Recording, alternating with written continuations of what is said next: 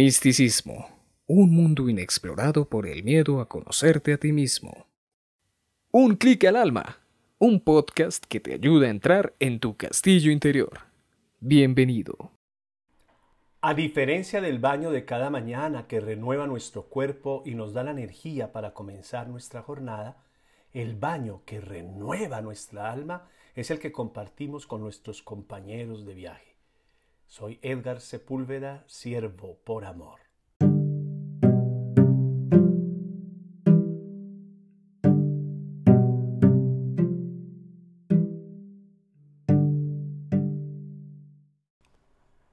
Quiero saludarte en esta mañana, o en esta tarde, o en esta noche, a la hora que me estés escuchando, donde te encuentres, que estás conduciendo en tu casa, en el jardín, en la sala, en tu habitación donde estés. Te envío un abrazo virtual muy fuerte, acompañado de mi amor, de mi bendición y de mi compañía en este momento de tu vida. Hoy vamos a hablar de eso que es la compañía. Hemos llegado al episodio 40. Estamos en la cuarta temporada de Un Clic al Alma, un podcast hecho para ti, para que trabajes con tu alma, para que te renueves, para que te purifiques. En el día de ayer eh, hice el retiro espiritual digital, el que encuentras en el canal de YouTube de Edgar Sepúlveda, un clic al alma, o en la página web www.clickalalma.com.co. Todos los jueves a las 7 de la noche es el estreno de nuestro retiro. Y estaba haciendo en nuestro retiro espiritual digital una recapitulación de toda la segunda morada del castillo interior. Yo quiero fortalecerla con este episodio que lo he llamado un baño renovador. Un baño. Cuando uno ha transcurrido el día con mucho cansancio, de mucho trabajo, y se ha estado caliente y se ha sudado mucho, no hay nada más renovador que llegar a la casa, meterse debajo del agua de un duchazo bien agradable que renueva, que reconforta y que nos permite un mejor descanso. De eso se trata nuestro episodio de hoy. Vamos a compartirlo con mucha alegría y con mucha esperanza. Muy bienvenido, muy bienvenida al podcast de Un clic al alma.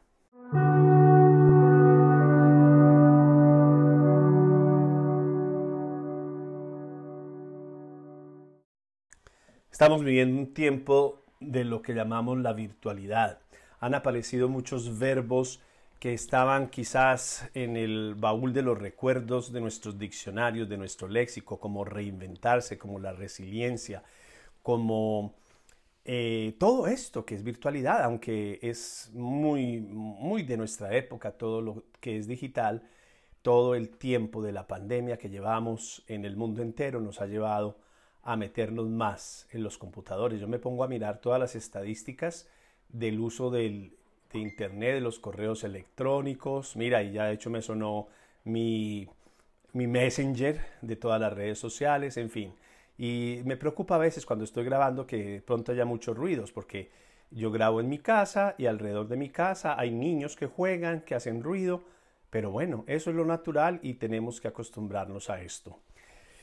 Entrando ya a nuestro tema de hoy, del episodio 40, un baño renovador, que le he puesto este nombre porque me, me puse a pensar cómo en lo espiritual y con el alma, aunque sea el alma de cada quien, aunque la fe también es una relación muy personal, todo es algo tan individual, pues lo colectivo tiene mucha importancia. De ahí que haya familia, que haya comunidad, que haya grupos, que haya compañeros, en lo espiritual también, aunque hagamos nuestro trabajo personal con el alma, los acompañantes del espíritu, uno de los aposentos que ya hemos visitado en los distintos momentos de las moradas, especialmente en la segunda morada, porque el primero, la primera morada es una morada ante todo de autoconocerse, la segunda es de purificación, pero vamos a necesitar siempre de los demás y hay muchos acompañantes del espíritu que son muy importantes.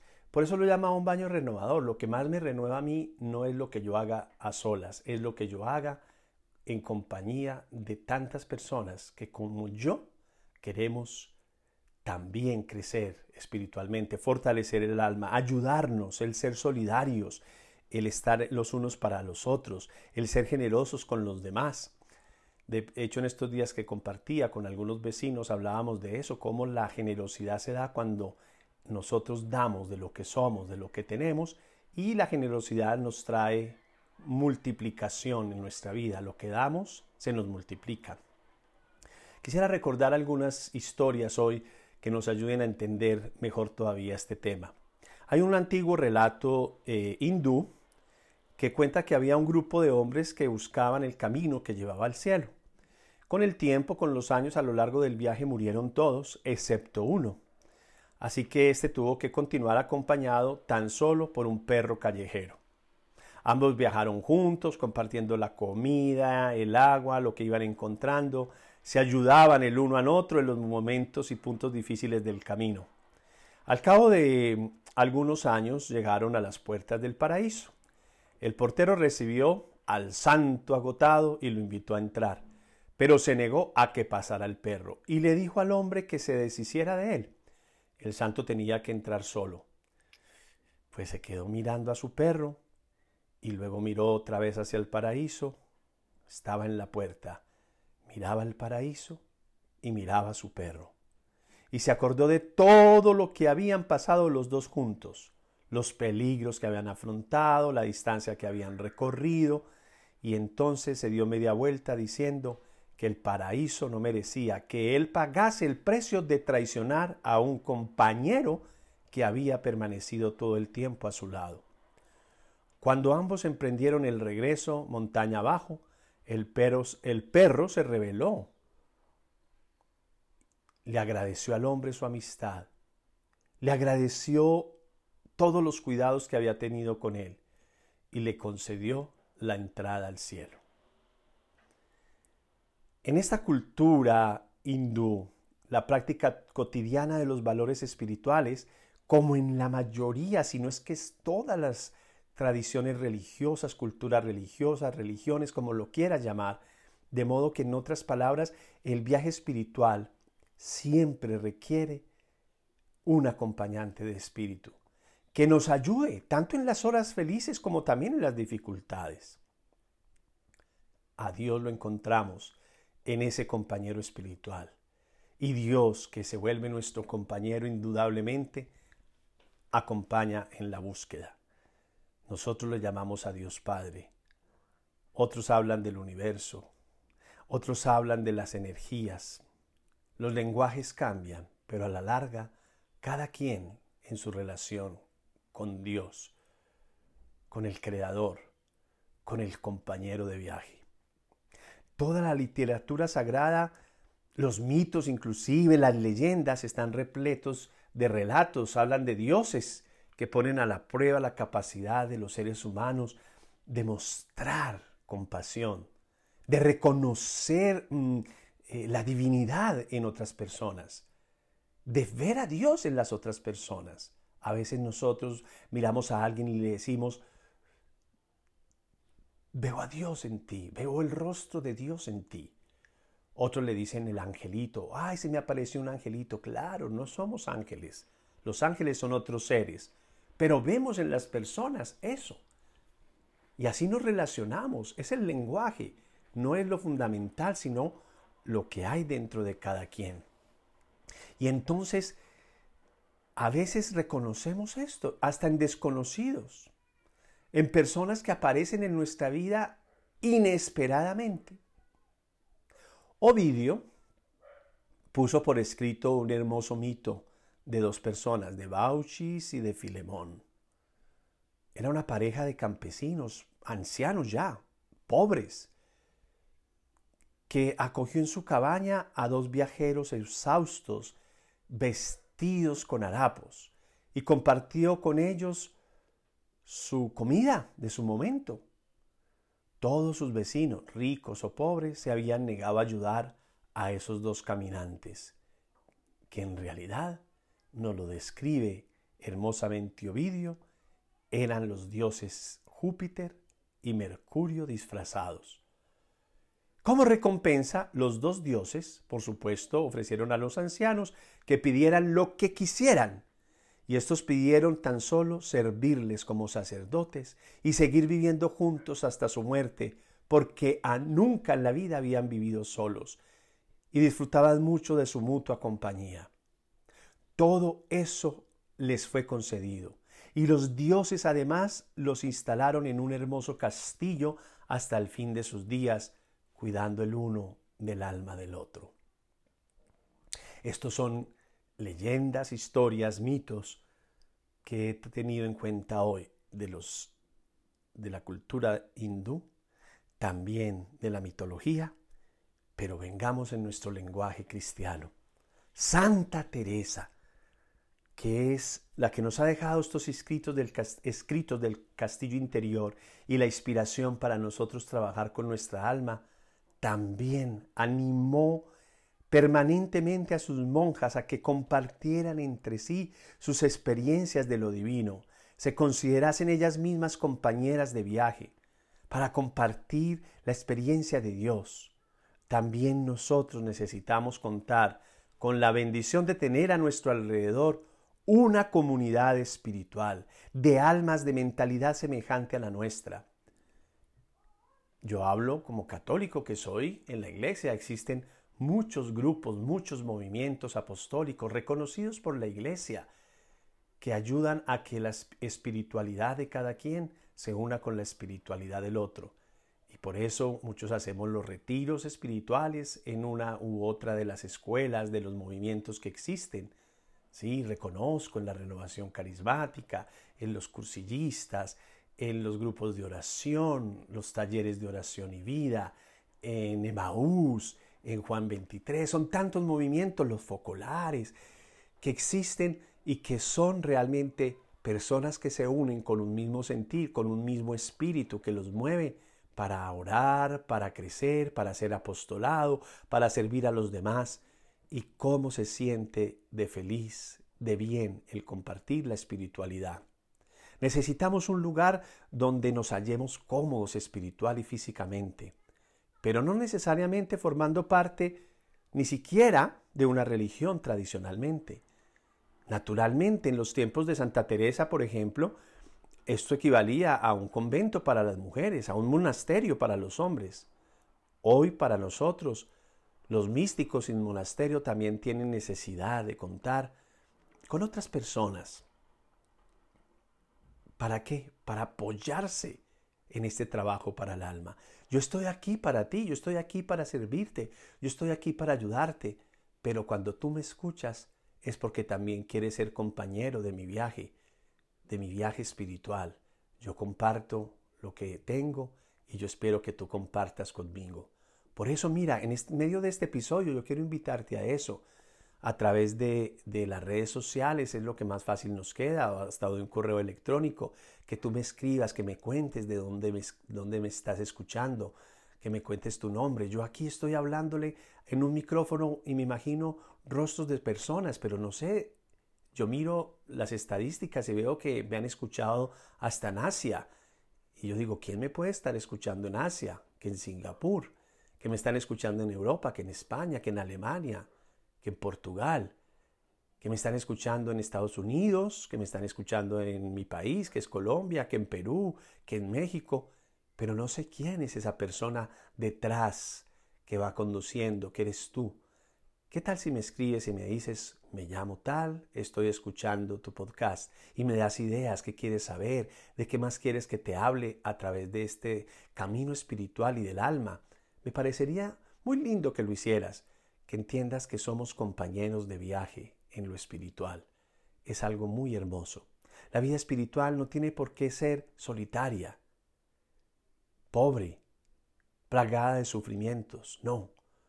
Los místicos antiguos soportaban sus sufrimientos por considerar los regalos de Dios como una manera de hacer frente a todas sus dolencias físicas para las que no existía tratamiento alguno. Y hoy muchos de nosotros cuando nos enfermamos le entregamos también nuestro dolor al Señor. Desde nuestra fe nosotros unimos nuestro dolor y nuestro sufrimiento al de Cristo en la cruz. De esa forma aumentaban la fortaleza ellos de su alma. Sin embargo, tú puedes vivir hoy como un místico en este mundo dedicarte a ser artista, cantante, actor, empresario, médico, abogado, piloto, mamá, papá, profesor, vendedor, en lo que tú estés trabajando. De que te puedes casar, tener una familia, tomar vacaciones, disfrutar, requearte y ser servidor de Dios como un canal para su gracia. No guardarme lo que Dios me ha regalado, más bien compartirlo con el otro, con los demás, liberarme de tantas cargas y ayudar también a otros a que se liberen de las suyas. En el mundo actual ya no se acoge una cosa o la otra. Tú tienes tanto un cuerpo como un alma y no escoges tener el uno o lo otro. No decides aceptar el cuidado de tu alma y luego dejarla en tu casa cuando te vas a trabajar. No es así. Tu alma también requiere ambas cosas. Un tiempo a solas para orar, para contar con un acompañante de espíritu. Tú necesitas una comunidad, un grupo, una familia que te rodee, que te acompañe. Porque a medida que tu mundo interior vaya cobrando vida, también va a querer estar con gente que comprenda tu viaje, no el tuyo, el de tu alma. Y dicha comunidad o dicha familia no es un grupo de apoyo emocional diseñado para contarse las penas y las adicciones. Los respeto todos estos grupos, los tengo que respetar, pero no se trata de eso, ni tampoco tiene que estar formado solo por hombres o por mujeres. Si tú necesitas un grupo de apoyo para curarte, entonces busca un grupo de apoyo para curarte. Un grupo para el alma tiene como fin compartir despertares místicos, experiencias de Dios, celebrar las bendiciones que llegan a la vida del otro, explorar maneras de servir al prójimo y apoyarse unos a otros en la consecución de dicho objetivo.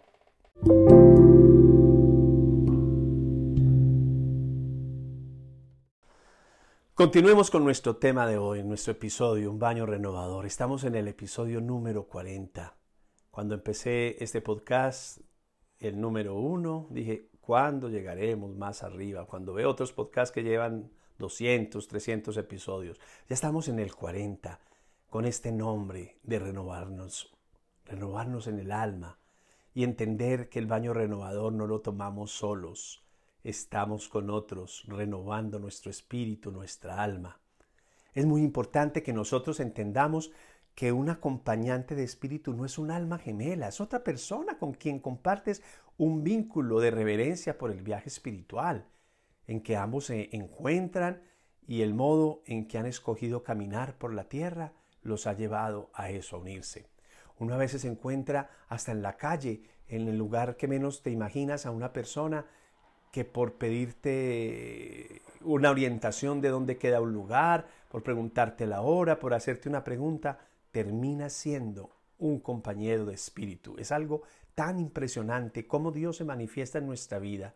Los acompañantes de espíritu hablan de temas que nutren el espíritu de ambos, se ayudan uno a otro a apreciar los regalos de Dios que hay en la vida, incluido hasta formar redes de amistad que sirvan de apoyo o la mutua creatividad, el trabajo en el mundo, en fin. Los acompañantes del Espíritu utilizan su respectiva luz interior para encendérsela uno a otro.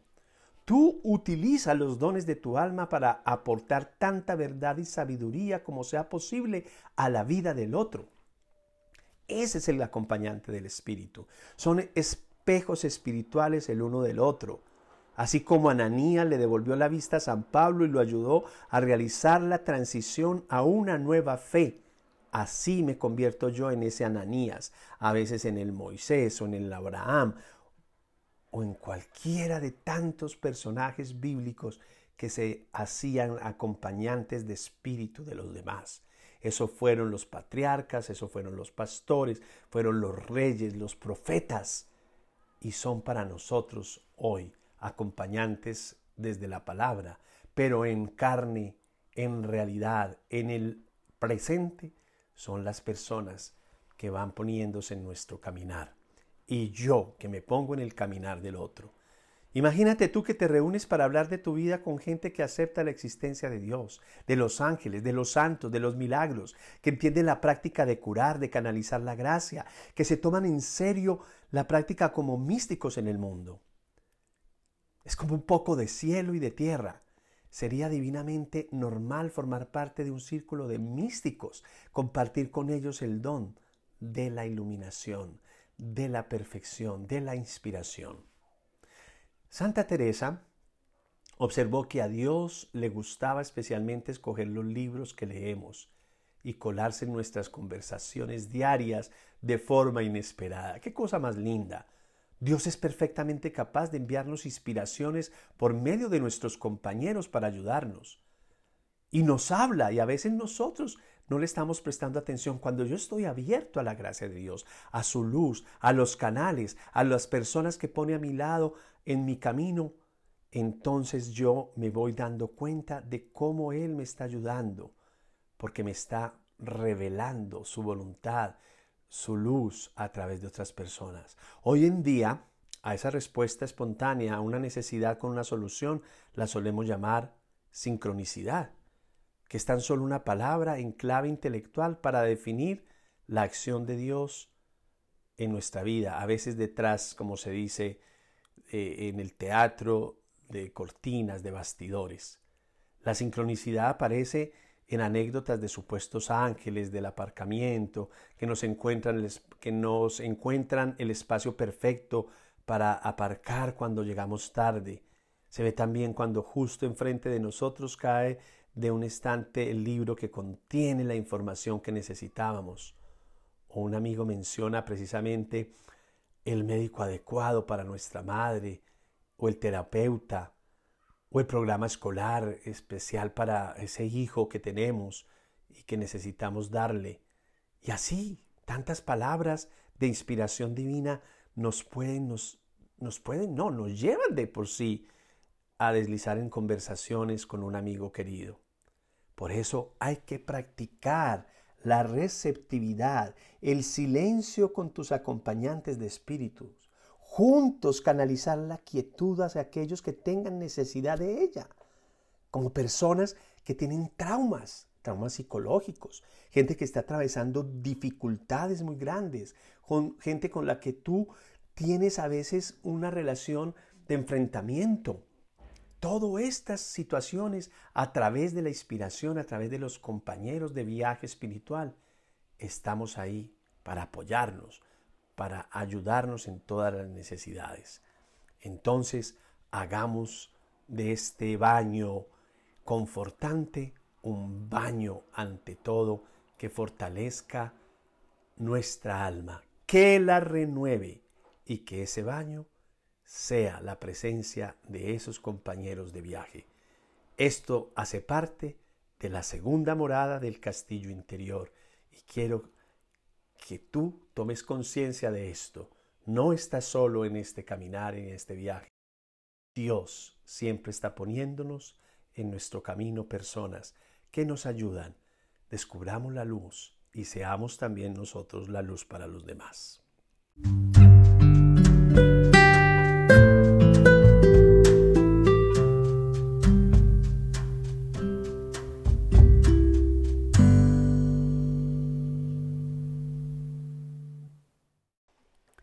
Llegamos al final de nuestro episodio 40 de este podcast de Un Clic al Alma. No te olvides, escríbeme, envíame un mensaje por el WhatsApp.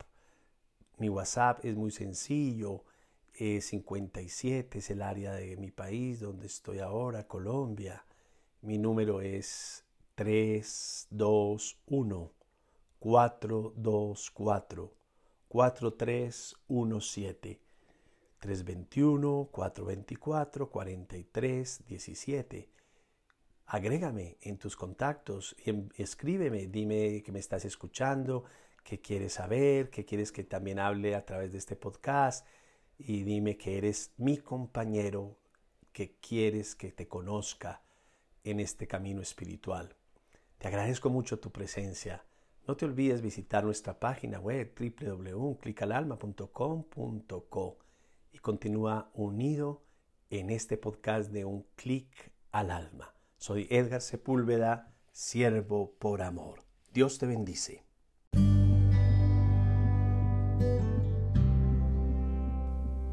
Muchas gracias por escuchar este podcast. Si lo compartes sería maravilloso. Te invito a seguirnos en las redes sociales, arroba un clic al alma en Instagram, arroba un clic al alma 7 en Facebook y Twitter. Y si quieres más sobre el alma en contenidos digitales, visita www.unclicalalma.com.co. Hasta pronto.